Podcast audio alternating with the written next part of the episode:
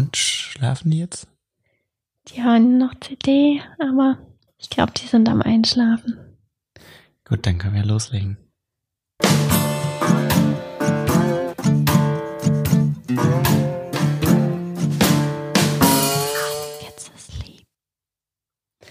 Und wie ist jetzt so dein neues Leben als Podcast-Host? Zufrieden? Also mir gefällt es bisher ganz gut. Also gerade auch die neuen Freiheiten, die man da gewonnen hat. Also zumindest muss ich mich ja nicht viel mit äh, Fanpost bisher rumschlagen. Liegt vielleicht auch daran, dass wir die erste Folge noch gar nicht veröffentlicht haben. Ja, die hält sich noch in Grenzen. Und wie geht's dir so damit? Ja, immerhin bin ich ja noch dabei. Das ist ja schon mal entgegen meiner Ankündigung. Erste Ziel erreicht. Ja, es wäre auch schade, wenn man schon für die zweite Folge ankündigen müsste, dass man jetzt äh, die Besetzung ändern musste. das ist ein bisschen peinlich. Ich habe mir auf jeden Fall vorgenommen, heute weniger oft zu machen. Das ist gut, weil wir haben jetzt auch so eine neue Technik hier. Also wir haben jetzt so ein, so ein Schaumstoff vor dem Mikrofon. Dadurch wäre das auch gar nicht mehr so schlimm jetzt, okay. Es ist echt nervig, wenn man es hundertmal rausschneiden muss. Worum geht's heute? Eigentlich sollte das unsere erste Folge werden. Black Mirror und die Verunsicherung im deutschen Fernsehen. Black Mirror, ja.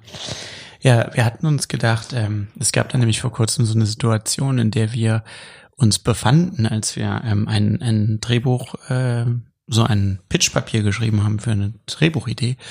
Ähm, und da ging es so um die deutsche Perspektive von Tschernobyl, also quasi was passiert in Deutschland so. Ja, und ähm, als wir das dann abgegeben haben, fanden wir uns in der merkwürdigen Situation, dass obwohl es eigentlich äh, ein relativ mh, harmlose Darstellung der Situation war, man trotzdem gleich mit der Sorge der Produzenten konfrontiert war, ob das nicht so düster am Anfang wäre. Und Chernobyl eignet sich natürlich super, um viel Good Movie darüber zu machen. Ja, zumal wir auch gerade an diesem Tag den Trailer für die Chernobyl-Serie von HBO geguckt haben und uns dachten so, oh Gott, wir sind voll peinlich, was wir machen. Das war ein kleiner Downer, ja. Ähm, deswegen ist, glaube ich, Verunsicherung eines unserer liebsten Themen. Aber wir haben dann gedacht, dass die Piloten doch besser passen als erste Folge. Und deswegen als zweite Folge Black Mirror und die Verunsicherung. Und warum Black Mirror? Tja, ich glaube, das ist ja Verunsicherung per se. Und ist, glaube ich, die letzte Serie, die im deutschen Fernsehen gemacht werden würde. Aber es ist ja auch heftig. Also es gibt schon viele Folgen, nachdem man die geguckt hat, fühlt man sich richtig eklig oder so.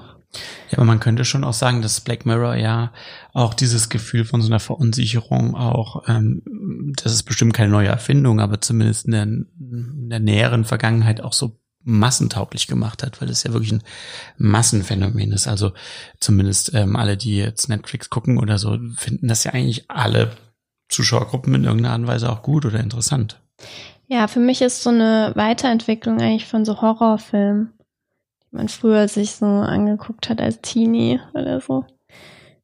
So diese Angstlust oder so, die man empfindet.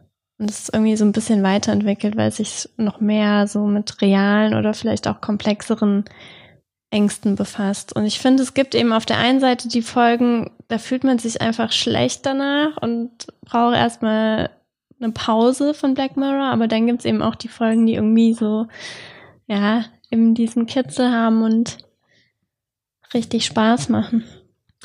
Ja, wobei man schon auch sagen könnte, zumindest würde ich das mal als These in den Raum hauen, ja, es gibt natürlich, also Black Mirror zeichnet sich natürlich aus durch diese hohe thematische Aufladung, aber es bleibt doch immer auch so ein bisschen an so einer mainstreamigen Oberfläche. Also es ist jetzt nicht so, als würde man jetzt irgendwie äh, einen super intellektuellen Text äh, von Adorno lesen über die äh, Massengesellschaft, Massengesellschaft, sondern es ist halt irgendwie schon immer so sehr gut ähm, auch für jedermann verständlich, um was es da eigentlich gerade gehen soll. Und das macht Ja. vielleicht auch den Erfolg mit aus. Man kann damit eine Diskussion über Adorno anstoßen. Kannst dich mit Freunden treffen, es angucken und danach über Adorno reden. Die Adorno-Freunde-Gruppe.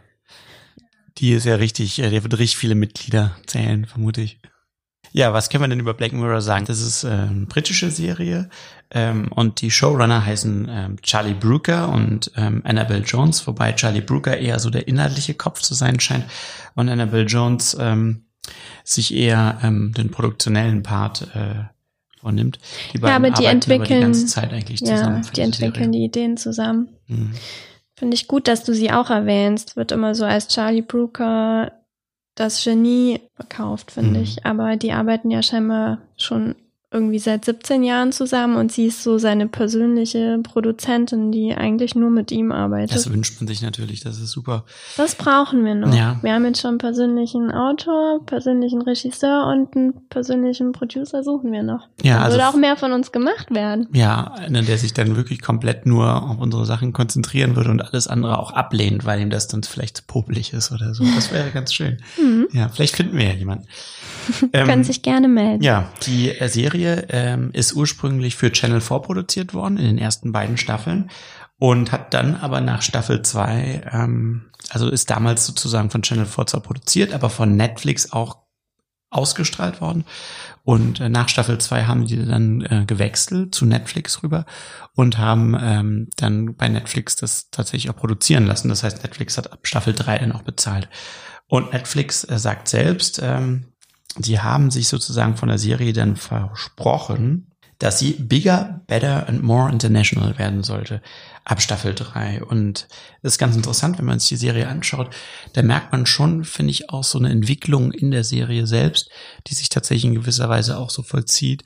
Also ähm, was wir in der letzten Folge gesagt haben, dass Serien sich nicht mehr entwickeln dürfen, würde sie hier schon gleich in unserem ersten Beispiel vielleicht eben ein bisschen widersprechen, weil die schon so eine Weiterentwicklung eigentlich durchmacht, die Serie, habe ich dann das Gefühl.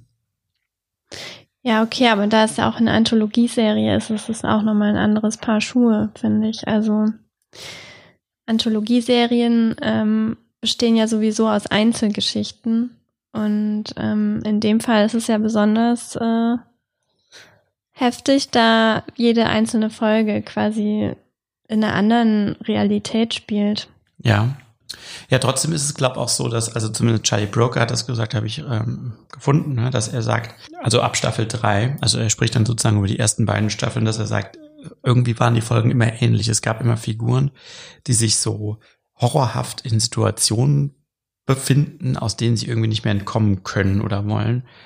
Und ähm, da hat er sich eben scheinbar die Frage gestellt, äh, jetzt gerade auch wenn es dann für Netflix weitergehen soll und man auch die Sehgewohnheiten bei Netflix betrachtet, die ja eben eher so ist, dass man, sind, dass man mehrere Folgen auch hintereinander gucken soll, dass das irgendwie keine sehr angenehme äh, Situation für den Zuschauer ist, wenn er jedes Mal immer wieder äh, eigentlich mit so Horrorgeschichten so konfrontiert ist, und das würde ja vielleicht auch dementsprechend, was du eben gesagt hast, dass man eben danach oft so ein komisches, beklemmendes Gefühl hat und irgendwie auch froh ist, wenn es dann vorbei ist und jetzt nicht gerade äh, eingeladen ist, äh, die nächste Folge gleich weiterzugucken. Und das haben sie vielleicht versucht, dann ab Staffel 3 ein Stück weit zu verändern in ihrer Ausrichtung. Mhm. Und dem Nervenkitzel tut es ja eigentlich auch keinen Abbruch, weil jetzt kann man wenigstens darauf hinhoffen, ob es vielleicht doch noch ein gutes Ende ist oder nicht. Absolut.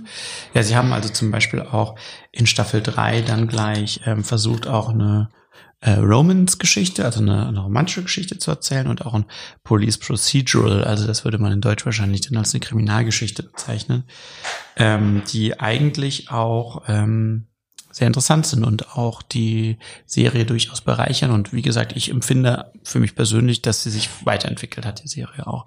Ja, wir haben uns für heute überlegt, dass wir uns mal ein paar Folgen rausgesucht haben, die uns in besonderer Weise irgendwie interessiert haben. Es sind jetzt, wollen wir jetzt nicht unbedingt sagen, dass das die besten Folgen sind, so, aber die vielleicht für uns interessant waren. Doch schon eher die, die uns gefallen haben. Aber es äh, ist halt auch natürlich sehr geschmacklerisch, ob, ähm, welche Folgen jetzt irgendwie die besten sind. Und zum Beispiel im Internet gibt es dann ja auch mal so Rankings, ähm, mit denen ich mich zum Beispiel jetzt auch nicht immer identifizieren ja, kann. Ja, aber das fand ich zum Beispiel super spannend, mir die anzuschauen, weil es einfach gezeigt hat, es war so unterschiedlich. Es gab wirklich Folgen, die waren beim einen Ranking auf dem ersten und beim anderen auf dem letzten Platz. Und das deutet dann auch darauf hin, dass es eine gute Folge war, vielleicht. es gab nicht mal irgendwelche Top 5 oder so, die man mhm. erkennen konnte. Also ist wirklich super, dass da jeder irgendwie was für sich scheinbar finden kann. Ja, ich glaube, das ist ja auch das Besondere bei der Serie, dass wenn man anschaltet, man einfach nicht weiß, worauf man sich einlässt. Es könnte und, aber äh, auch für manche sehr verunsichert werden. Oh ja, und Verunsicherung ist natürlich ein ganz äh, schwieriges Pflaster. Ja, also. So, let's go. Die erste Folge ist die erste Folge. Die erste Folge ist die erste Folge. Wir hören einen Ausschnitt davon an. Und zwar. It's real.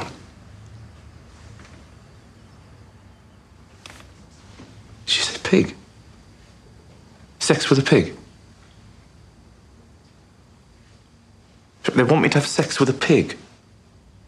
Live on television this afternoon.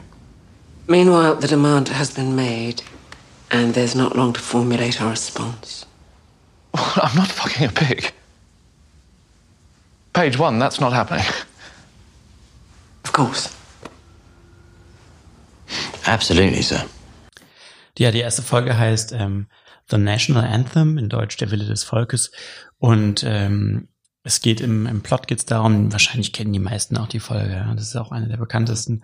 Äh, trotzdem nochmal kurz zusammengefasst. Also die englische Prinzessin äh, wurde entführt äh, und wir beginnen gleich damit am Anfang, dass der englische Prime Minister äh, Michael Kellow heißt er hier, ähm, sich mit einem Erpresservideo äh, abfindet, äh, ein Erpresservideo gesendet bekommt, in dem von ihm gefordert wird, dass er live vor laufender Kamera ähm, ein Geschlechtsakt mit einem Schwein vollziehen soll. Und ähm, in der Folge selbst geht es jetzt darum, dass auf der einen Seite die Mitarbeiter äh, des ähm, des Prime Ministers versuchen, äh, diesen, diesen, ähm, diese Entführer zu finden, ähm, was nicht gelingt während gleichzeitig vor allem der Fokus in der Folge dann auf der medialen Berichterstattung liegt. Wie gehen die Medien damit um mit dieser Situation und auch wie gehen die ähm, Zuschauer, also das englische Volk sozusagen mit der Situation um, was am Ende dann dazu führt, dass die Folge dann am Ende erzählt, dass quasi ganz England vor den Fernsehgeräten sitzt und dadurch irgendwie nicht mal mitbekommen, dass die Prinzessin schon Stunden vorher eigentlich freigelassen wurde.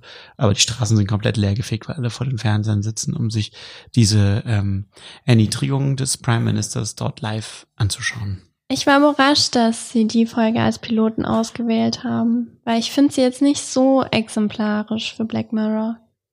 Also zum einen mh, mm, ist es, glaube ich, fast die einzige Folge, die so genau jetzt auch stattfinden könnte, während in den anderen Folgen ja meistens irgendeine Technologie, die sich in der Zukunft weiterentwickelt hat, im Mittelpunkt steht oder es in irgendeine Art von Zukunft spielt. Und zum anderen finde ich ja auch diese Art, dass die Hauptfigur so sich wieder der Geschichte ermächtigen kann oder wieder die Kontrolle gewinnen kann. Das hat auch so was Explizites an sich, während so in vielen anderen Folgen spielt sich das ja auch oft dieser Horror eher so in den Gedanken ab. Ja, also grundsätzlich glaube ich, würde ich dem zustimmen. Ähm, wobei ich sagen muss, als ich es zum ersten Mal gesehen habe, mich hat das sehr reingezogen, irgendwie der, dieser Stil.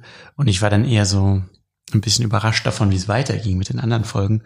Ähm, ich würde das mal so beschreiben, dass ich empfinde, dass diese erste Folge jetzt nicht so mh, mm, ausgestellt auf den Punkt sich so ein Element herausgreift und darum so seine ganze Welt aufbaut. Also zum Beispiel, in der, ich glaube, das ist dann die zweite Folge, geht es ja darum, diese Leute, die dann so Fahrrad fahren müssen und dann sich immer so Punkte erspielen können, ähm, wo man ja ganz deutlich merkt, okay, das ist eine sehr starke Allegorie auf äh, die moderne Leistungsgesellschaft irgendwie und äh, die, ähm, dass das das äh, Opium, das man sozusagen mit seinen äh, Talentshows da reinstreut, in denen irgendwie jeder das Gefühl hat, so ein Star werden zu können. Hm.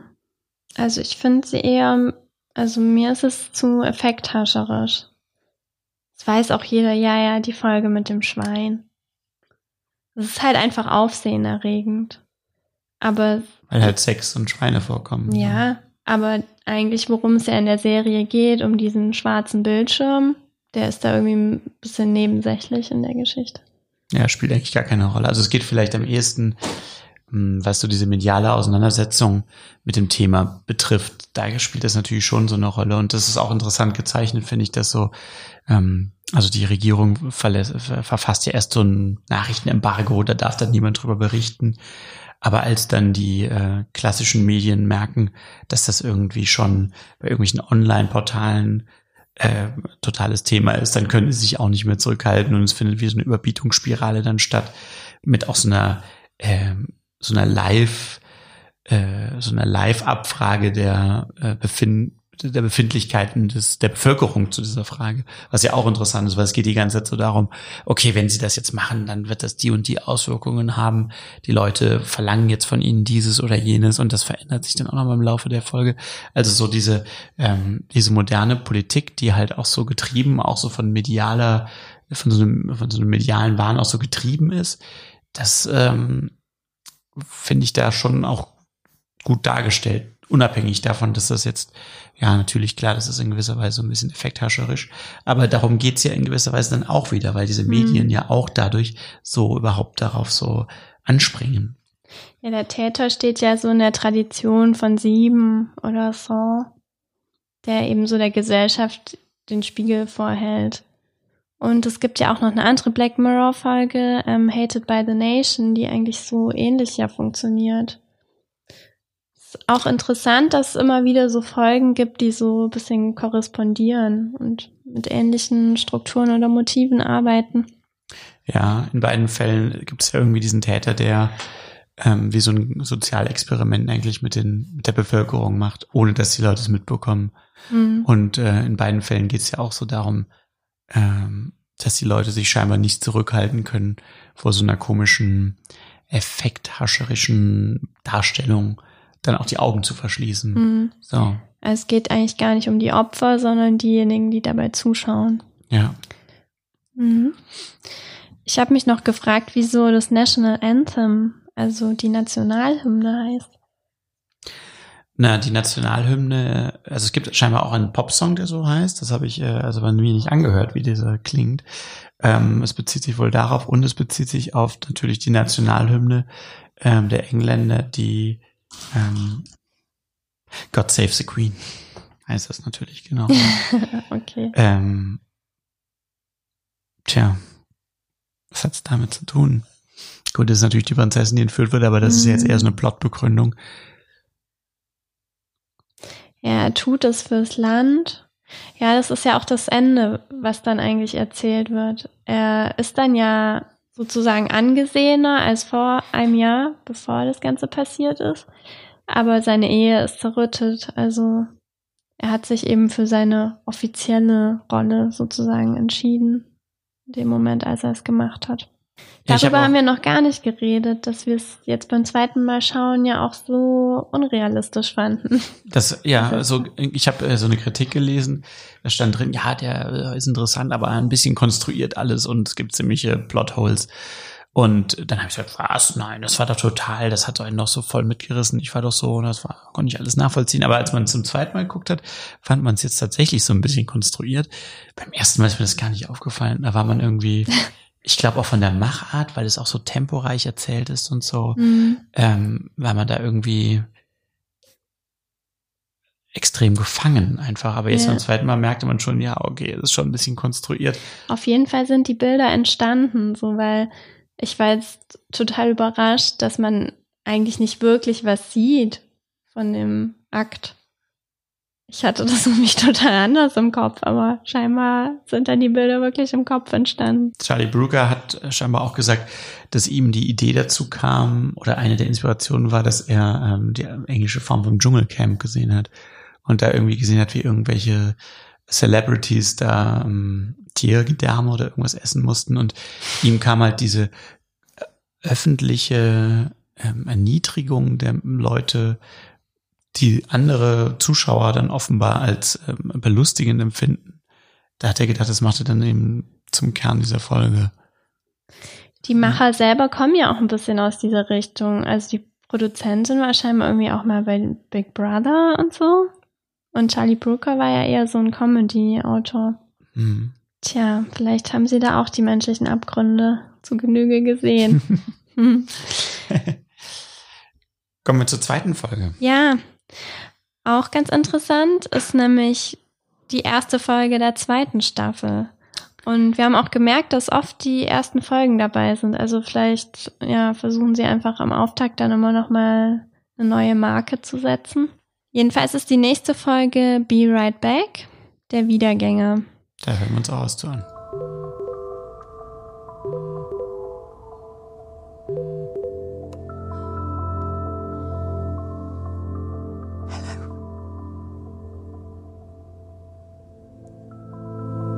So, how am I sounding?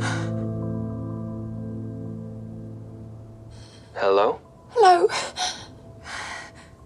You sound just like him. Almost creepy, isn't it? I say creepy, I mean it's totally batshit crazy I can even talk to you.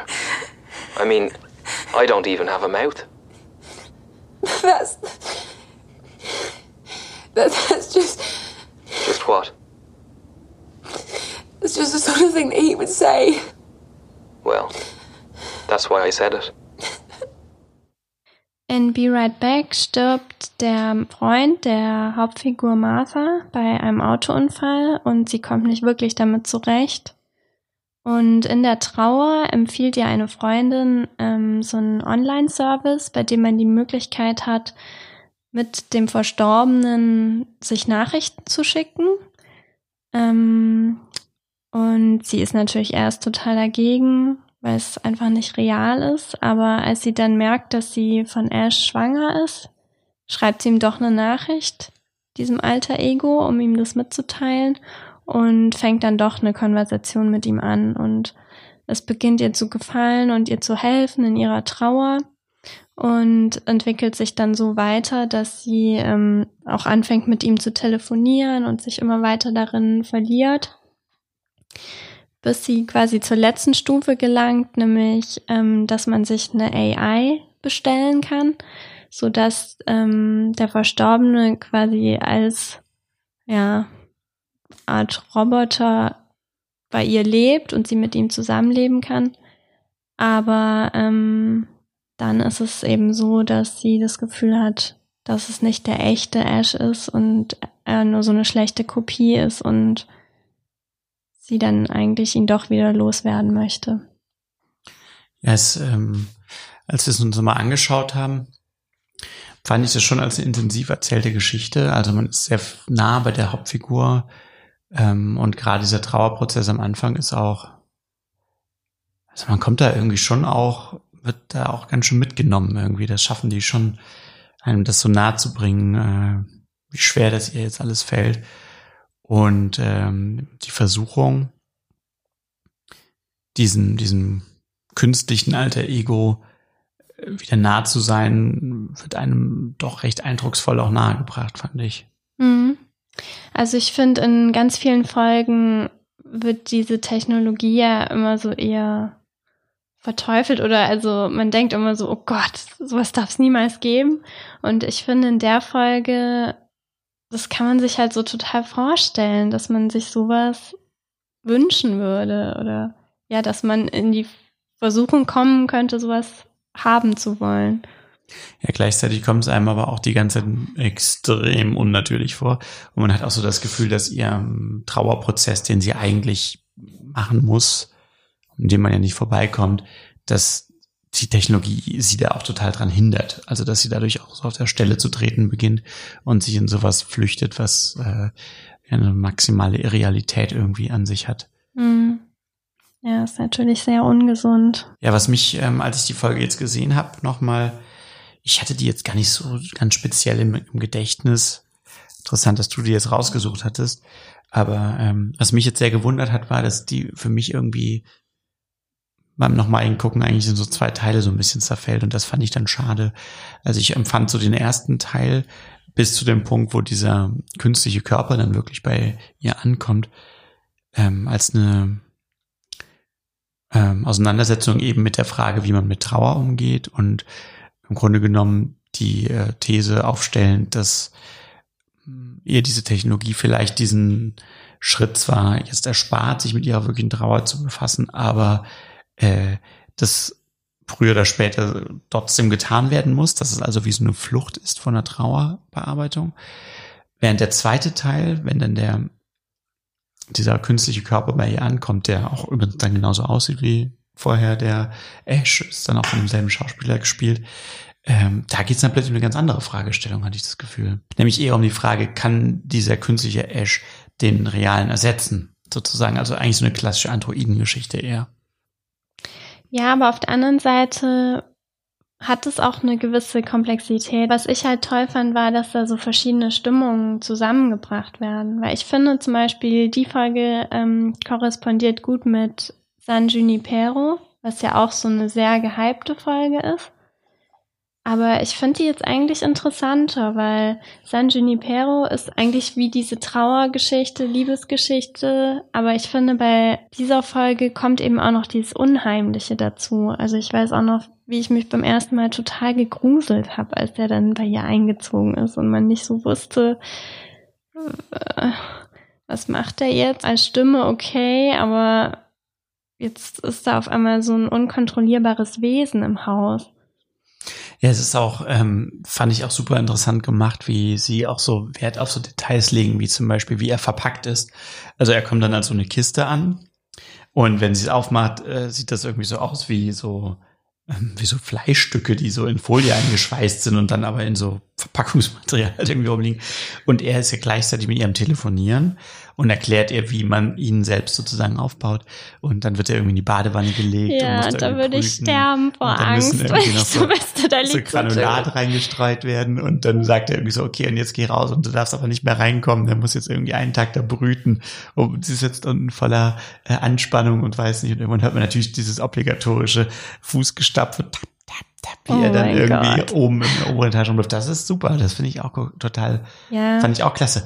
Aber ähm, was, um das nochmal auf den Punkt zu bringen, was ich dachte, ist dann, er wird halt in den, im ersten Teil der ganzen Sache wird es halt so erzählt, und das haben wir in dem Ausschnitt eben auch gehört, dass das, diese Technologie so voll gut funktioniert. Also, Mhm. dass er, die Technologie, so wird erzählt, analysiert quasi alles, was dieser Typ online irgendwann mal gestellt hat und die Künstliche Intelligenz nimmt sich sozusagen dieser, äh, dieser Aussagen an und baut eine äh, Künstliche Intelligenz, die dem entspricht. Ja, der ist Und- auch voll sprachgewandt, weil Ja. sie fragt doch dann so, Ash, bist du das? Nein, I'm the late Abraham Lincoln. Ja, genau. Und dann lacht Was sie. Und das ist halt denn? genauso der Witz, den Ja. er halt auch gemacht hätte oder so. Und später ist er super unbeholfen. Ja, und wenn dieser Roboter dann bei ihnen ist oder dieser künstliche Mensch, dann äh, ist er wirklich, also das erinnert mich dann wieder an so Star Trek Folgen, wo Data sich irgendwie verliebt und dann irgendwie äh, alle Liebe, äh, die komplette Liebesliteratur der Menschheitsgeschichte durchliest, um den perfekten Spruch irgendwie zu sagen, aber sein Gegenüber findet das halt dann trotzdem irgendwie total kühl, weil es halt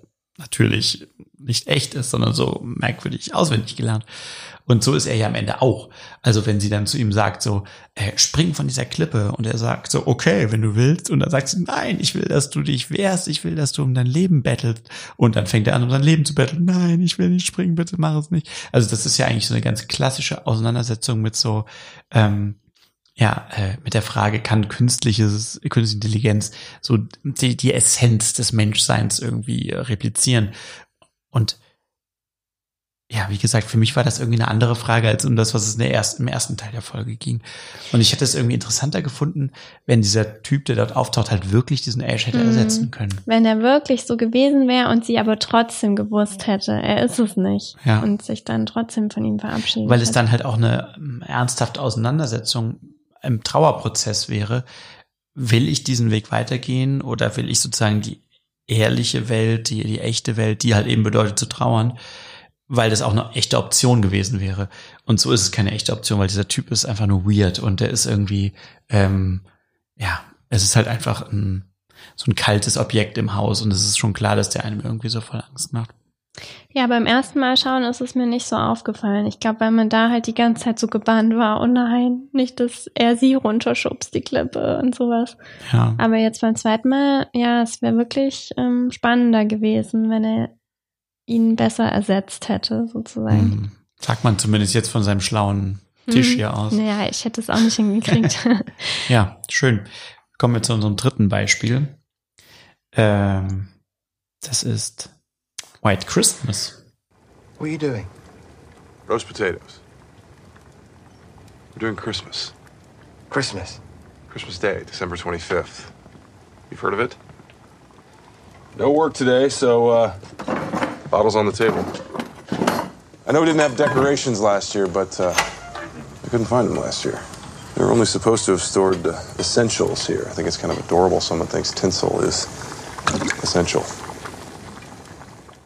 In White Christmas sitzen an Weihnachten zwei Männer zusammen in einer eingeschneiten Hütte, Matt und Joe. Und wir sehen drei Episoden. In der ersten Episode erzählt Matt von seinem früheren Leben, wo er einen, ich denke mal, illegalen Nebenjob hatte als Datingberater. Ähm, dabei hat er einen schüchternen jungen Mann äh, per ja so eine Art Videoüberwachung, also er kann irgendwie sehen, was der sieht, ähm, beraten, ähm, als er auf der Suche nach einem Flirt ist. In der zweiten Episode erzählt er dann von seinem vermutlich offiziellen Job. Da ähm, gibt es eine neue Technologie, die sogenannten Cookies, wobei man ähm, ein virtuelles alter Ego von sich selber erschaffen lassen kann, was dann in so einem kleinen komischen Ei lebt und für einen sozusagen den Alltag organisiert, alle Termine, den Kühlschrank füllt, den Toaster bedient. Und da jedoch diese Klone das Bewusstsein der ursprünglichen Person haben, ähm, halten sie sich selber für echte Personen und ähm, weigern sich dann, diese Arbeit zu verrichten. Und es ist seine Aufgabe, sozusagen ihren Willen zu brechen. Und daraufhin erzählt dann der andere Mann, Joe, in der letzten Episode, ähm, wie er von seiner Ex-Freundin durch eine moderne Technologie geblockt wurde. Das bedeutet, dass man die Person quasi nur noch schemenhaft sehen kann und auch nicht mehr hört, was sie sagt. Äh, und zwar, als sie in einem Streit waren wegen äh, einer ungeplanten Schwangerschaft. Und ähm, vor ihm hat sie dabei behauptet, dass sie das Kind abtreiben will, aber er kann dann Monate später durch diese Schemen erkennen, dass sie eben doch schwanger ist und beginnt sie dann sozusagen zu stalken und ähm, immer an Weihnachten kann er sie dann von einem gewissen Abstand beobachten. Aber das Kind kann er eben auch nicht sehen, weil alle Nachkommen auch geblockt sind automatisch. Als die Mutter dann stirbt, kommt er eben an Weihnachten wieder an den Ort, wo er sie immer beobachtet hat und kann jetzt zum ersten Mal sein Kind sehen, sieht dann, dass es nicht sein Kind ist. Im darauffolgenden Konflikt tötet er dann den Großvater von dem Kind, der für das Kind verantwortlich war, und haut ab. Und das Kind auf der Suche nach Hilfe erfriert. Wie sich herausstellt, ist die Figur Matt eben dazu da, äh, ihn zum Reden zu bringen und das Geständnis aus ihm äh, herauszulocken, in diesem Fall und beide werden dann sozusagen für ihre Vergehen bestraft. Mhm. Ist äh, eine interessante Folge von ihrer Struktur schon, also es ist auch länger als alle anderen Folgen. Ist eigentlich ein Film so? Mhm. Es war so ein Zwischenspecial ja auch, ja. zwischen zwei Staffeln. Ja, zwischen der zweiten und dritten Staffel. Eines der schönsten Christmas-Specials, was man sich an Weihnachten immer gerne anschaut sehr aufbauend, auch für die ganze Familie schön. Ja, aber ähm, die Geschichte mit den drei Geistern sind ja quasi auch so drei Episoden. Also ist wahrscheinlich schon daran angelehnt. Also ich finde die sehr interessant. Von dir ist es ja nicht so eine Lieblingsfolge. aber ich finde, dass sie so ganz viele philosophische Fragen aufwirft und anspricht. Und ich mag eigentlich auch, dass sie so lose verwoben ist. Also auf den ersten Blick fragt man sich vielleicht, hä, in der einen Folge wird so ein alter Ego erschaffen mit dem eigenen Bewusstsein. Im anderen wird eine Person blockiert. Ähm, was hat es miteinander zu tun? Aber ich finde, dass ähm, so viele Themen, die auch gerade in der Philosophie total zusammenhängen, also Fragen des Bewusstseins, des eigenen Bewusstseins, der Verantwortung, der Strafen, ähm, da ja wie so ein vielleicht so collagenartig so zusammengefasst werden. Mhm. Ja, ja, das stimmt schon. Collagenartig kann man es nennen. Also was mich halt an dieser Folge immer, ja, also stören ist jetzt vielleicht auch ein bisschen, also ein bisschen hart formuliert. Also ich das schon auch mehr eigentlich gerne angeschaut so. Aber es wirkte für mich halt so ein bisschen wie so, als hätte man zum Ende des Jahres nochmal die Reste vom Notizblock zusammengekehrt und die nochmal so in eine Folge so verwurstet. Weil die sind ja, ja, collagenartig zusammengefasst, kann man es positiv nennen, aber auf der negativen Seite könnte man auch sagen, die haben jetzt nicht so was wirklich was miteinander zu tun. zu tun. Ja, genau. Es sind halt, ja, das sind auch für sich irgendwie interessante Ideen. Ähm, und ähm, die, die Assoziationen für die Realität sind ja, liegen ja auch auf der Hand. Also gerade so dieses jemanden blocken zu können, die Möglichkeit zu haben, dass man jemanden dann gar nicht mehr sehen könnte in der Realität. Das ist ja, ähm, das heißt ja auch nicht umsonst auch blocken, wenn man das irgendwie heutzutage mit Smartphones irgendwelche Nummern wegblockt oder so. Ähm, und äh, ähm, ja, das, das könnte man sich natürlich schon vorstellen, dass das irgendwie auch vielleicht so die härteste Strafe ist, die man sich irgendwie so vorstellen kann, dass man irgendwie einfach keinen Kontakt mehr mit Menschen und zwar insgesamt mit allen Menschen oder so aufnehmen könnte, dass man wie so ein, so ein Persona non grata im besten Sinne irgendwie so rumläuft. Aber Ja. auf der anderen Seite, dann hätte man, also das hätte man ja auch irgendwie eine Folge dann dazu machen können, aber es ist dann irgendwie wie so ein Versatzstück. Ich Aber ich glaube schon, dass die Folge so um das Thema geht, wie geht das Rechtssystem mit neuen Technologien um. In der ersten Episode ist ja zum Beispiel auch die Frage, wer trägt denn jetzt in dieser Situation die Verantwortung? Ja, das stimmt alles, aber zum Beispiel ähm, finde ich jetzt gerade so bei dieser ersten Episode, mh, diese Grundprämisse fand ich auch total spannend. So diese Leute, die quasi mit demjenigen mitgucken und ihn gleichzeitig irgendwie beraten bei den Sachen. Das ist ja auch, ist auch schön gespielt zwischen denen und das guckt man sich irgendwie gerne an. Aber so dann diese Situation, dass er plötzlich halt auf so eine Wahnsinnige trifft, die da irgendwie das irgendwie so falsch versteht und irgendwie denkt, er würde auch irgendwie Stimmen hören. Das wirkt auf mich doch irgendwie arg arbiträr und hatte irgendwie mit diesem Thema dieser Folge dann irgendwie auch nichts zu tun. Also auf eine Wahnsinnige zu treffen, die einen irgendwie umbringt, ist halt einfach schlechter Tag, würde ich sagen. Ja, aber es wird ja schon erzählt, dass eben durch diese Technologie werden ja so Karikaturen von Schizophrenen erschaffen. Also er ist ja quasi äh, das Abziehbild von einem Schizophrenen, weil er sich freiwillig solchen Stimmen aussetzt. Die, die Vorstellung, dass man Leuten gegenübertreten könnte, die gleichzeitig so in ihrem Kopf von irgendwelchen Gurus oder irgendwelchen Mentoren geleitet werden und eigentlich gar nicht mehr das machen, was sie machen wollen, sondern wie auf so eine Beraterriege die ganze Zeit so stößt, ohne das zu wissen. Das finde ich schon eine super spannende Situation. Die ist ja auch eigentlich super aktuell. Also wenn wir zum Beispiel nochmal darüber nachdenken, über diese ganze Schulz-Thematik ja, im, im, im Wahlkampf, äh, wo ja auch immer gesagt wurde oder so nahegelegt wurde, dass Schulz eigentlich ein total talentierter und intuitiver Politiker war, bis er dann äh, eigentlich seine komplette innere Stimme aufgegeben hat, um sich halt irgendwelchen Beratern hinzugeben, äh, die dann am Ende dazu geführt haben, dass er dann jetzt eigentlich eine ziemliche peinliche Wahlniederlage auch hingelegt hat. Äh, da fallen einem natürlich solche Sachen dann gleich wieder ein. Hm. Ja, die erste Episode ist auch irgendwie schwächer als die anderen beiden. Also gerade auch die dritte Episode finde ich schon sehr stark. Auch in Bezug auf die Frage, wer ist jetzt hier schuld an dem, was passiert ist. Wer trägt die Verantwortung, weil ich finde, man kann es nicht alleine Joe überlassen. Das Verhalten von seiner Ex-Freundin trägt am Ende auch mit zu dem schlimmen Ende bei. Mhm. Auch der Vater von ihr, der ja irgendwie seine Briefe nie weiterleitet und so. Das ist ja einfach was, was man auch hätte klären können. Ja. Sollen wir zum nächsten kommen?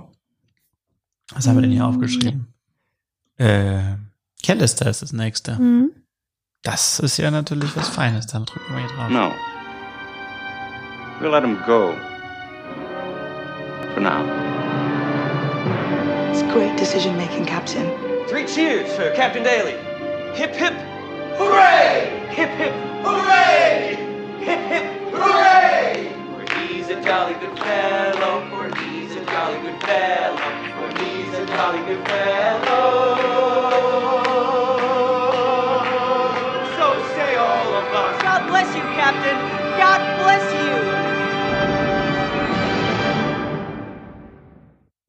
Ja, Herrlich.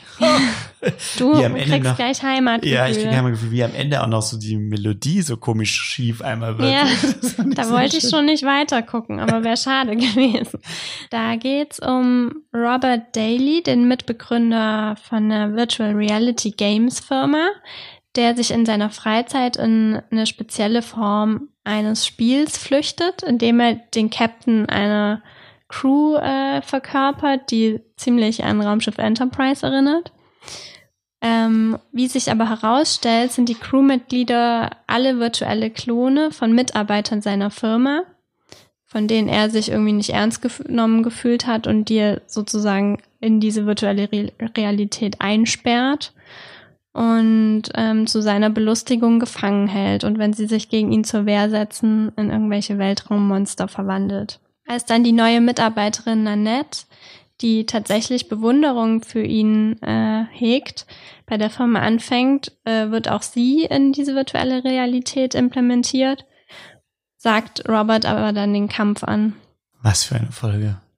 Also ich war danach einfach nur hin und weg. Ich fand es so cool.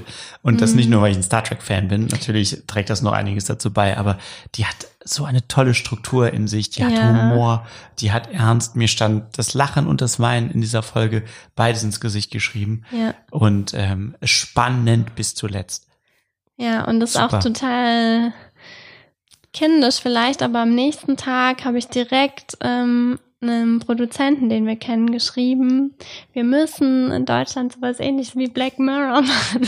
So eine Folge so ähnlich wie diese Die Callister-Folge. deutsche Reihe Zukunft müssen wir machen, weil man hatte einfach danach so Lust, auch sowas zu machen. Ja, es ist die perfekte Symbiose aus Unterhaltung und Auseinandersetzung mit einem Thema. Es hat eine gehörige Portion Retro-Magie drin, weil natürlich diese Star Trek ähm, äh, Referenzen ja auch absichtlich da drin sind. Und äh, es, ja, es ist einfach, naja, welches Thema geht's denn eigentlich? Also worum, was, was verhandelt denn die Folge eigentlich? Ja, es geht eigentlich wieder sehr um dieses Thema von Bewusstseinstransfer.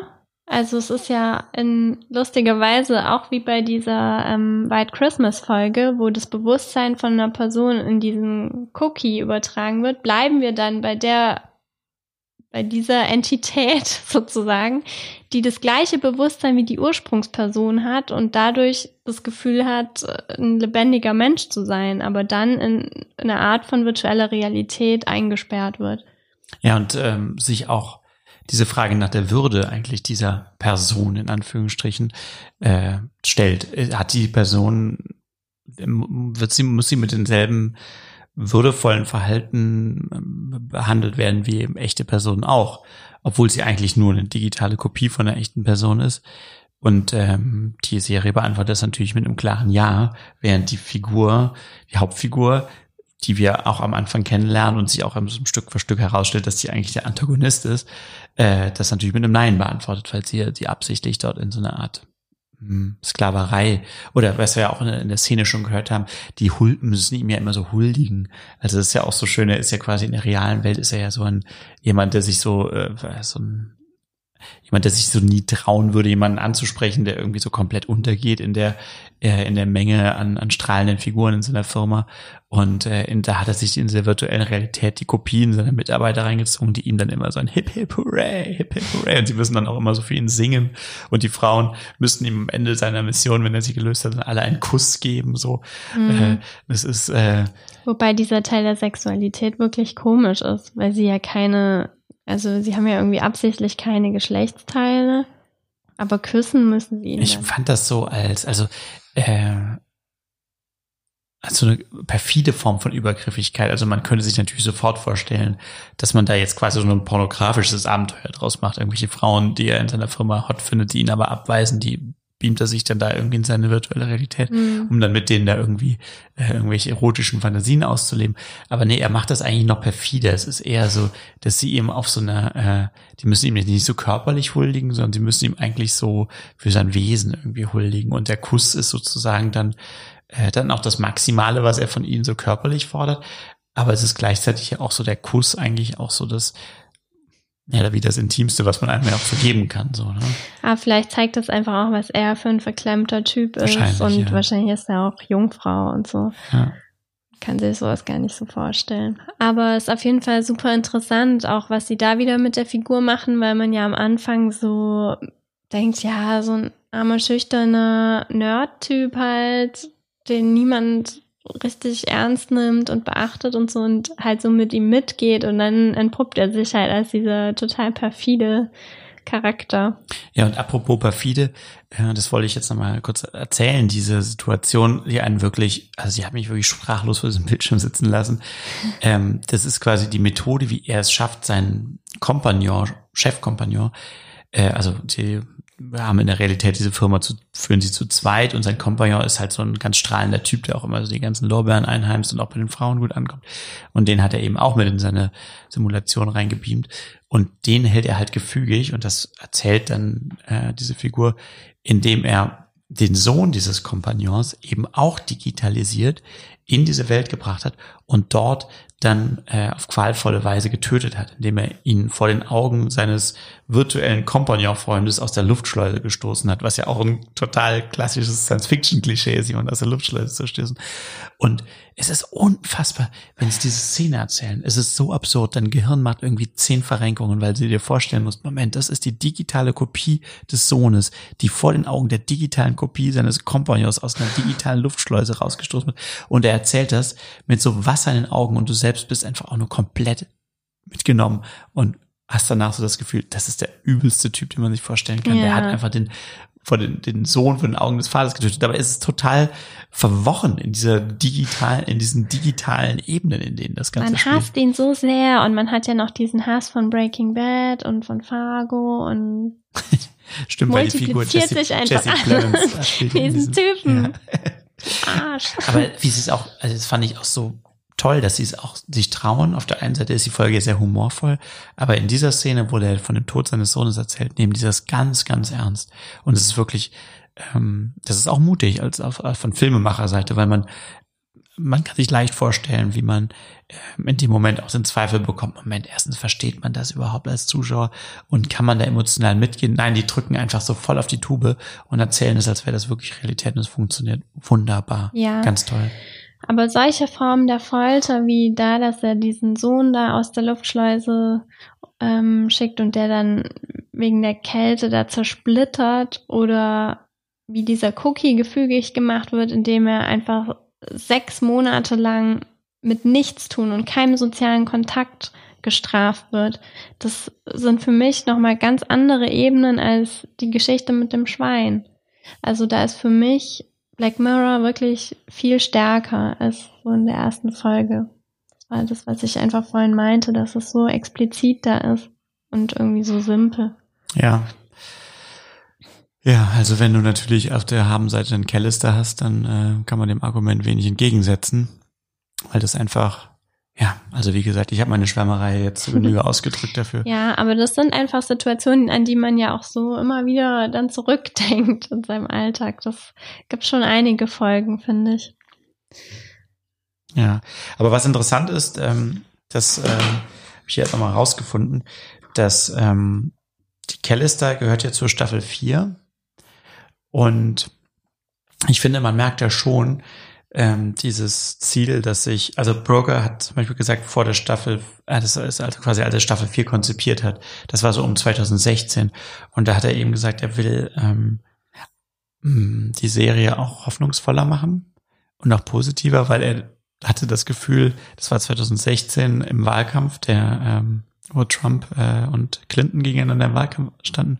Und er das Gefühl hatte, es könnte sein, dass man nach diesem Jahr äh, keine Lust mehr auf depressive Geschichten hat, sondern dass man mehr Hoffnung vielleicht im Fernsehen braucht. Es ist auch gut, dass sie das machen, weil ich finde, so ein Verteufeln von Technologien kann ja auch leicht so dogmatisch wirken. Und es ist einfach so, dass Technologien sind halt neutral und es kann so oder so sein. Und in der Geschichte ähm, werden eben zum einen die Gefahren, aber zum anderen auch die Chancen erzählt, wenn sie dann so danach so in diese Cloud fliegen und auf einmal so alles möglich ist. Ja. Ganz cool. Geil. Super. Ja, jetzt kommen wir noch zu einem, zu einem, einer Folge, da brauchen wir ja, können wir uns vielleicht ein bisschen kürzer fassen, weil die auch ein bisschen einfacher ist. Aber ich äh, fand die interessant, die habe ich ausgewählt und hier kommt der Ausschnitt. Leave the keys in the ignition. I'm ahead of you there. If you hear anything, yeah, don't fuck about. Yeah? Just tear straight off. Five minutes. No more. Right?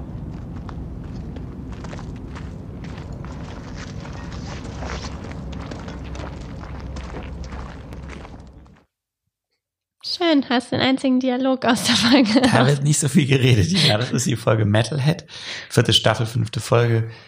Und ähm, der Plot ist auch schnell zusammengefasst. Es geht im Grunde genommen darum, dass die die Hauptfigur, ähm, eine Dame, ich glaube, sie heißt Bea.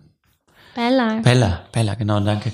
Ähm, die äh, erweckt, ähm, weil sie in so einen Lagerraum in so einer postapokalyptischen Welt einbrechen und danach etwas suchen, erwecken die so einen Wachhundroboter. Und äh, dieser Wachhundroboter äh, tötet dann nicht nur ihre Gefährten alle, sondern beginnt sie zu verfolgen. Und die gesamte Folge ist ein Grunde genommen eine Verfolgungsjagd zwischen ihr und diesem ähm, mächtigen kleinen Hunderoboter, der von einer vermutlichen künstlichen Intelligenz gesteuert ist, man weiß es nicht genau, und der auf Gedeih und Verderb versucht, sie zur Strecke zu bringen. Mochtest du die Folge? Ja, ich fand die ganz gut, aber es ist halt die kürzeste Folge und man hat so das Gefühl, sie hätte auch noch kürzer sein können. Es ist einfach, ja, vom Plot her so ziemlich minimal Plot. Ja, Aber der Plot ist nicht so eindrucksvoll. Auch interessant, mal einfach. Es ist irgendwie, ich empfand es als eine sehr genre, äh, genrigere, äh, genrige Folge, weil es im Grunde genommen eigentlich ähm, ja so eine Spannungsverfolgungsjagd die ganze Zeit ist. Und es, das Interessante daran ist diese Erbarmungslosigkeit und diese Gemeinheit, die irgendwie in diesem kleinen Roboterhund steckt, der eigentlich ganz süß aussieht, äh, der aber keine, dem keine Mühe zu groß ist, hinter dieser Frau her zu sein, weil die in dieses Lagerhaus einbrechen wollen. Mhm. Und es wird auch am Ende dann nahegelegt, dass auch diese Postapokalypse, man weiß es nicht genau, aber die Vermutung liegt dann nahe, dass diese auch durch diese Hunde ausgelöst wurde. Also am Ende kommen dann noch Mhm. so andere Hunde dazu. Und ähm, man hat das Gefühl, ja, vielleicht wurde die Menschheit eben von diesen Hunden ähm, verdrängt, sozusagen. Hm. Ja, aber so AI außer Kontrolle hat man natürlich schon oft gesehen. Ja, Und- es ist, wie gesagt, auch, ähm, es steht auch, ähm, das stand, glaube ich, bei Wikipedia, dass es die einzige Folge ist, die man eigentlich nicht als Allegorie lesen kann. Hm. Also, dass die eigentlich so das Hm. ist, was sie irgendwie ist. Und ähm, sie ist halt sehr, also, filmisch sehr schön gemacht. Sie ist komplett schwarz-weiß gedreht, hat eine gewisse ästhetische Note und äh, ist trotzdem extrem spannend und äh, ich würde mal sagen so straight in dem, was sie irgendwie tut. Und äh, das mochte ich gerne, weil, ähm, wie gesagt, ich die Serie äh, Black Mirror besonders dann stark finde, wenn man einfach überhaupt nicht weiß, auf was man sich einlässt, wenn man eine neue Folge anmacht. Und mit, ähm, das ist eine neue Facette, die ansonsten dort gar nicht so vorkommt, weil ansonsten wird das ja immer so sehr stark diskutiert alles und äh, es wird so mh, so äh, intellektualisiert in einer gewissen Art und Weise die Problematik. Durchgeplottet. Ja, genau. Und hier ist es irgendwie, nö, die rennt halt die ganze Zeit vor diesem Ding weg und es ist Ja. irgendwie so filmisch effektiv erzählt. So. Anscheinend im Ursprungsbuch gab es ja da noch so einen Typen, der das gesteuert hat. Ja, genau, so ein, ein Fernsteuerer irgendwie. Ja, und das haben sie Ja. aber sich dann irgendwann War dann doch Weil es auch, komplex. also es würde auch überhaupt keinen Sinn machen, ehrlich gesagt. Also, ja, ich glaube, dann könnte es halt mehr um dieses Drohnen Drohnenkrieg. Thema gehen oder so. Ja. Wobei es auch interessant wäre, wenn der einfach nur da spielen würde und gar nicht mitkriegen würde, dass der Hund jetzt da irgendwelche Landstriche zerstört. Mhm. Aber einfach so als Fiesling ist es natürlich langweilig. Ja, also scheinbar Charlie Brooker hat äh, gesagt, dass er sich diese ähm, Roboter von Boston Dynamics angeschaut hat und da irgendwie auf die Idee kam. Kennst du die? Das sind so, Mhm. mh, das ist so eine amerikanische Firma, die machen so äh, Roboter, die wahrscheinlich auch dann fürs Militär genutzt werden sollen. Und ähm, er ähm, hat da geschrieben, dass er da irgendwie so ein Video gesehen hat, wie dieser Hund umgekippt ist auf den Rücken und dann mit so einer ganz speziellen Technik irgendwie wieder auf die Beine gekommen ist. Und das sah irgendwie auf der einen Seite so ganz äh, so ungelenk aus, meinte er, aber irgendwie trotzdem auf der anderen Seite das Ergebnis, dass er wieder auf die Beine zurückkommt, irgendwie auch total bedrohlich trotzdem sei. Und äh, ja, da hat er sich dann eben diesen Hund ausgedacht.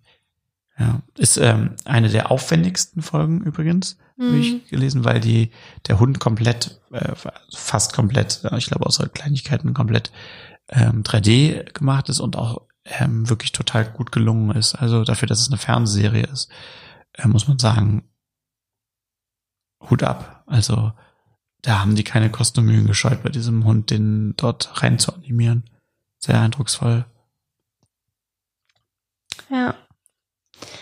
Man möchte ihm nicht begegnen. Nee, lieber nicht. Wobei, zumindest macht er keine Hundehaufen. Ja, das ist natürlich ein riesen Vorteil von diesem Hund.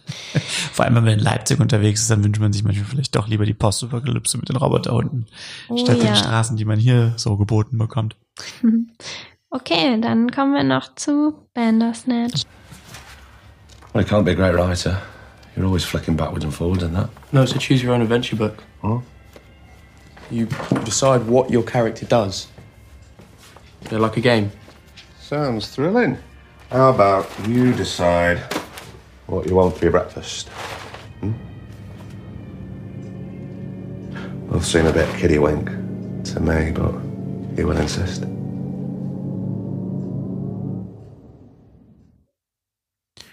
Ja, Bandersnatch ist ein ähm, Special von Black Mirror, kommt nicht in den normalen Folgen vor und ist ähm, wirklich was ganz Besonderes eigentlich, weil also es hat mich schon sehr beeindruckt. Das ist nämlich ein interaktiver Film.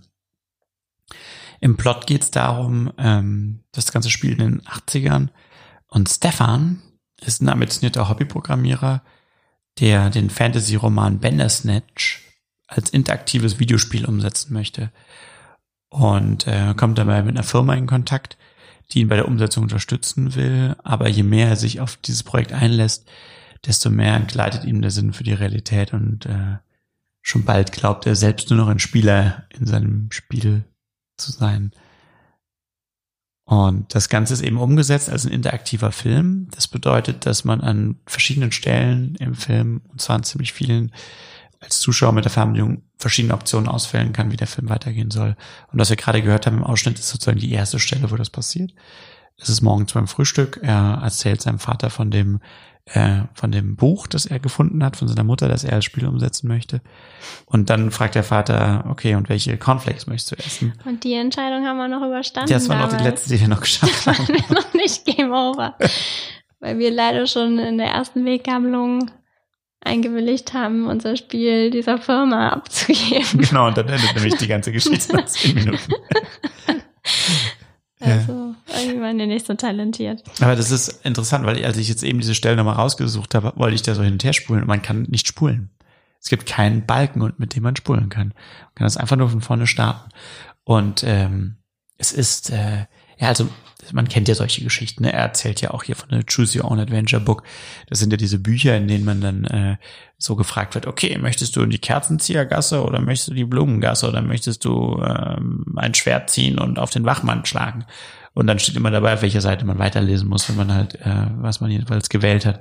Und im Grunde genommen funktioniert das ähnlich in dem Film. Aber das jetzt wirklich als Film umgesetzt zu sehen, hat mich schon ähm, überrascht und fasziniert. Ja, wobei ich es jetzt auch nicht so unterschiedlich zu ähm, Spielen wie The Walking Dead oder der Couleur fand. Es sind einfach so Spiele, die auf so Entscheidungsbäumen halt beruhen.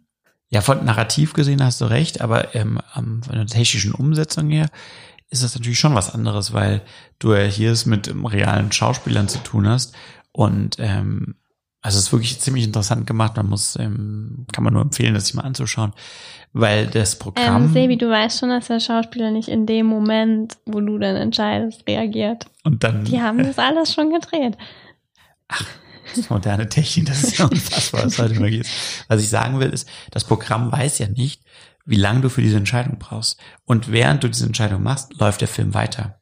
Und das ist interessant, weil dann der Übergang auch gestaltet sein muss. Also müsst ihr euch mal anschauen.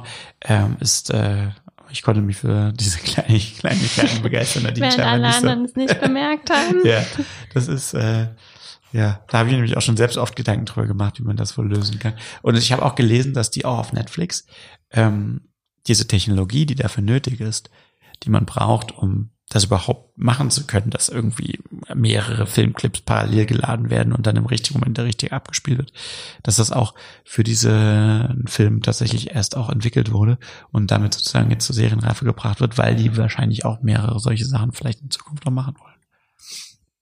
Ja. Ja, also ähm, es war auf jeden Fall überzeugend, weil ich finde, man ist so mit dem Gedanken hingegangen, mh, das funktioniert doch eh wieder nicht, weil man irgendwie noch so die Spiele von damals, die man äh, mit der Fernbedienung spielen sollte und dann immer am Telefon verbunden, wenn man auf rechts gedrückt hat, ist diese Figur irgendwie nach rechts Du meinst gegangen. Hugo. Ja, Hugo, genau. ja, da Mit völliger Verzögerung. Bin aber leider nie durchgekommen.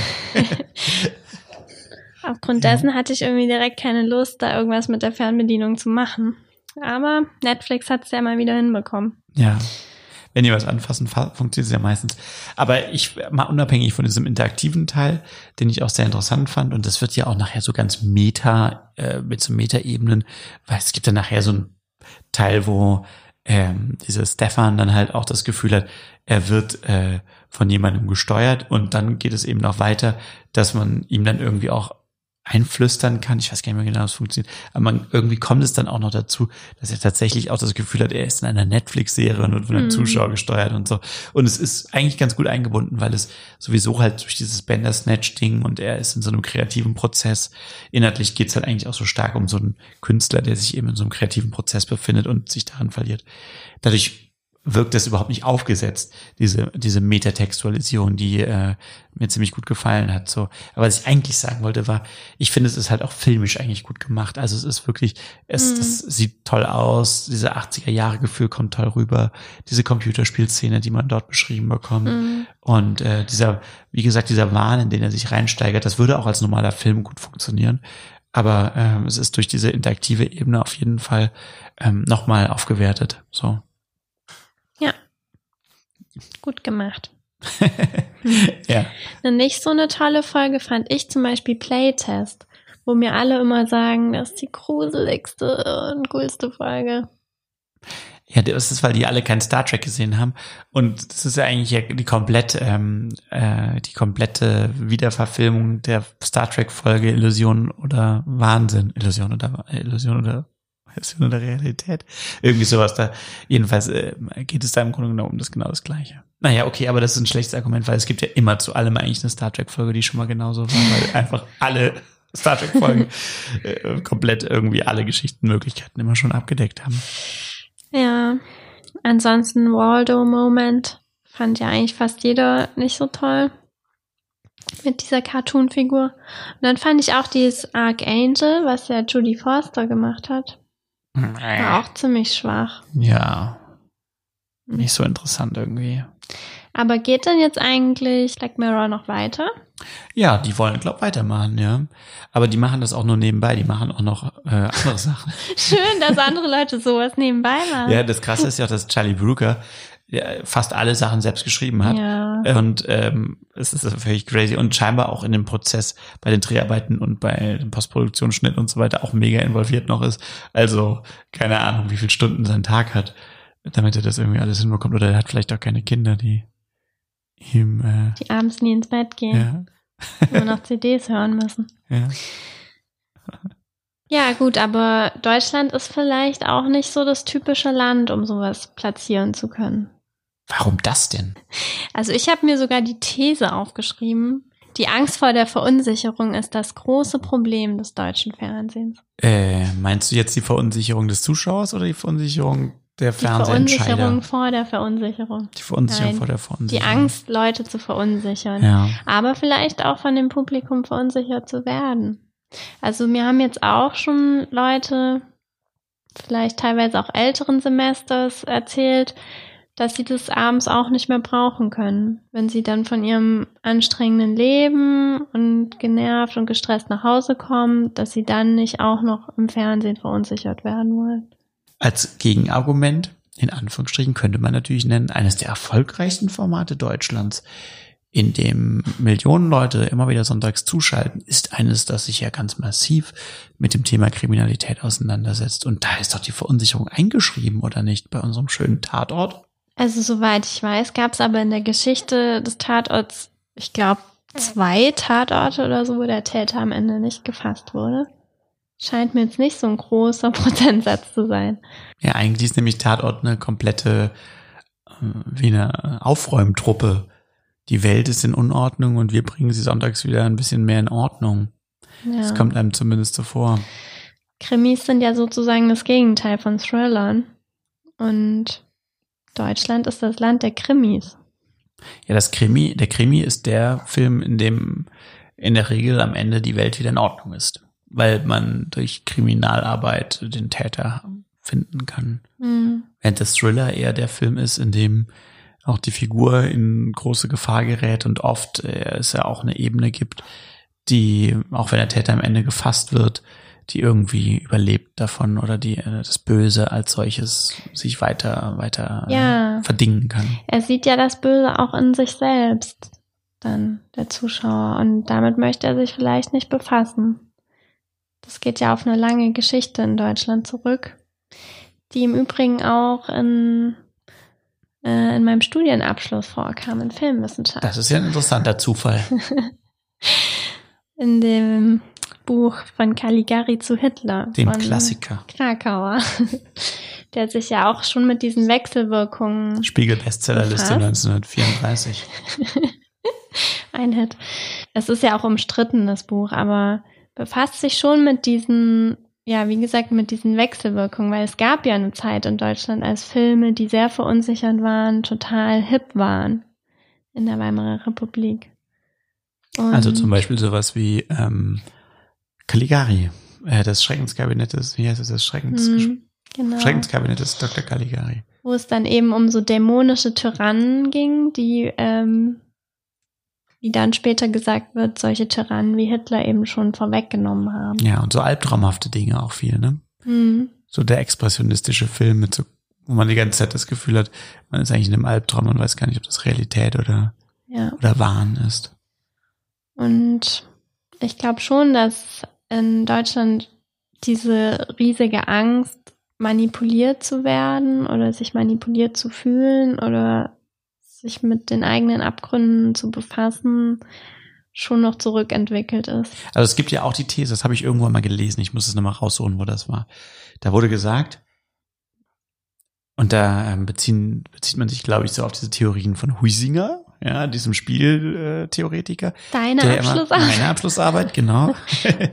äh, der immer so sagt, ähm, das Spiel und das Kultische und das Rituelle, äh, das sieht man übrigens schon bei den Tieren, ähm, ist immer dafür da, um sozusagen den Ernstfall zu erproben. Ja, also wie sozusagen die äh, kleinen Hundebabys, die sich irgendwie so rumtollen und so spaßeshalber so beißen, damit üben die quasi schon die Beweglichkeit und so für die spätere Jagd oder sowas. Ja?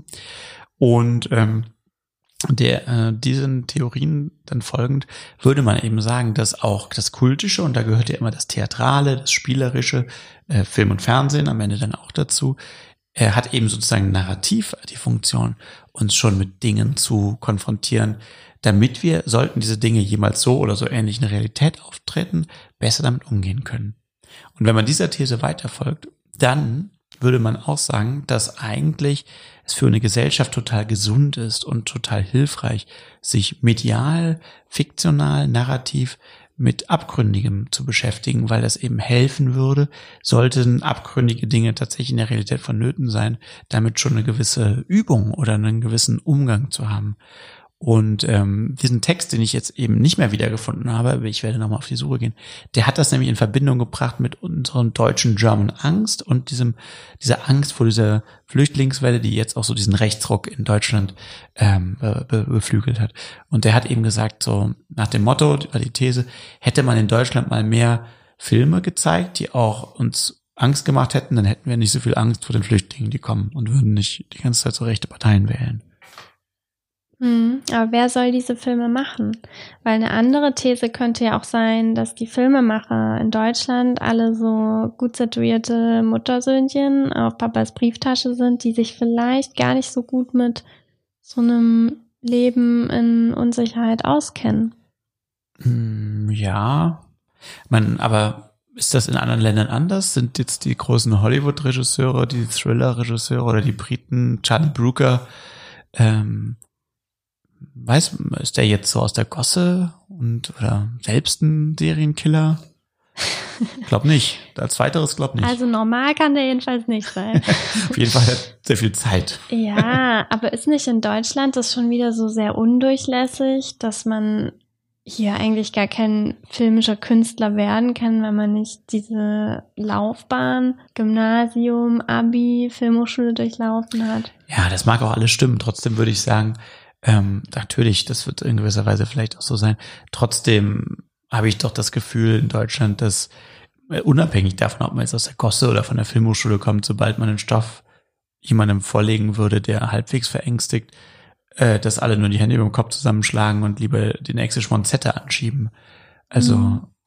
Also ich hatte jetzt so das Gefühl in Deutschland, man kann schon mal verunsichern. Also ganz selten hat man so Beispiele gesehen. Das weiße Kaninchen zum Beispiel. Ein toller Fernsehfilm übrigens, Mhm. für alle, die sagen, in Deutschland gibt es keine guten Fernsehfilme. Doch, es gibt drei Ja. Stück. Das weiße Kaninchen, der Tatort, äh, äh, im Schmerz geboren von Ja. denselben Machern und Families Wunschkonzert, unser Film.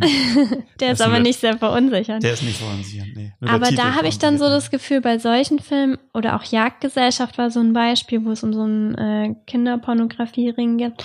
Da wird es auf jeden Fall danach dann nochmal so eingeordnet. Also dann gibt es auf jeden Fall danach noch eine Anne Will-Sendung oder sowas, wo dann auch über das Thema gesprochen wird.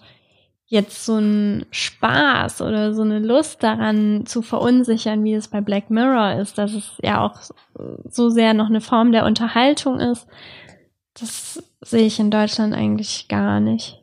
Ja, das, das ist, ähm, es gibt ja auch immer diesen Mittwochs-Problemfilm, dann diesen Themenfilm in der ARD, wo es dann auch um das Thema ähm, jetzt äh, Zwangsprostitution oder es geht dann um das Thema äh, Sorgerechtsstreit oder um das Thema ähm, Cybermobbing. Und da hat man doch auch das Gefühl, ja, diese Probleme dürfen angesprochen werden, aber es hat dann immer irgendwie so einen biederen Touch dabei. Und am Ende ist normalerweise das Problem ja dann auch in irgendeiner Weise gebändigt oder Ja. Also es gibt ähm, schon Ausnahmefilme, die das irgendwie machen, aber so im Groben und Ganzen hat man schon das Gefühl, kann man in Deutschland damit die Redakteure jagen gehen, Hm. wenn man mit sowas kommt.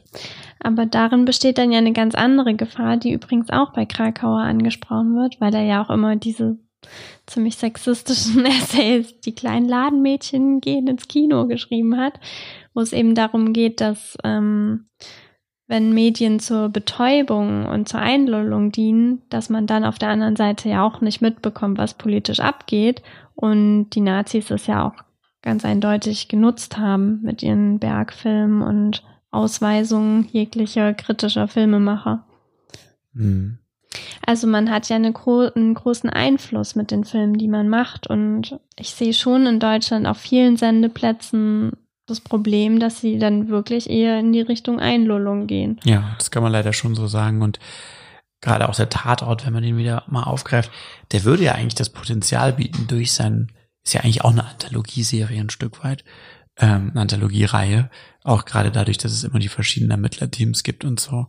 Und das würde ja eigentlich durch sein festes Setting, das es hat, ja, immer wieder Sonntag, immer wieder diese verschiedenen Teams, würde es ja eigentlich die Möglichkeit geben, auch wirklich sehr unterschiedlich und in verschiedenen Tonalitäten zu erzählen. Aber da haben wir jetzt gerade unser Tatorturteil, ich glaube vor äh, anderthalb Jahren gehört, äh, wo ja jetzt entschieden wurde, dass jetzt jedes Jahr ja nur noch zwei experimentelle Tatorte gemacht werden dürfen, weil ihnen ja ähm, die Tatortredaktionen und die Filmemacher viel zu wild geworden sind der ARD und ähm, man die jetzt dringend einbremsen musste, so dass wir jetzt in Zukunft wahrscheinlich dort noch mehr abgeschmackte Mitrate äh, Kreuzworträtsel, Krimis sehen werden, als wir sie ohnehin schon hatten. Hm. Ja, insgesamt kann man sich so Anthologieserien in Deutschland auch nicht wirklich vorstellen. Also gibt es überhaupt welche? Ich glaube, es soll jetzt eine neue Netflix-Serie geben, an der zumindest Deutschland irgendwie beteiligt ist, weil die sich, glaube ich, über verschiedene Länder dann erstrecken wird. Aber ansonsten ist es, glaube ich, alles, was so den Redaktionen entgegensprechen würde. Also keine bekannte Hauptfigur, Keine Welt, in die man einmal eingeführt hat und in die man wieder zurückkehren kann. keine klaren Produktionsabläufe auch. Ja, das ist übrigens auch erwähnt, dass auch für Netflix deswegen äh, Black Mirror auch so teuer ist, weil es eben nicht wie in der normalen Serie so diesen ähm, produktionellen Mengenrabatt gibt, so nach dem Motto, ja, man hat immer wieder die gleichen Schauspieler, immer wieder in denselben Motiven. Dadurch kann man das dann auch blockweise besser abfertigen, sondern es ist im Grunde genommen, jede Folge ist ja wie eine Produktion von einem eigenen Film.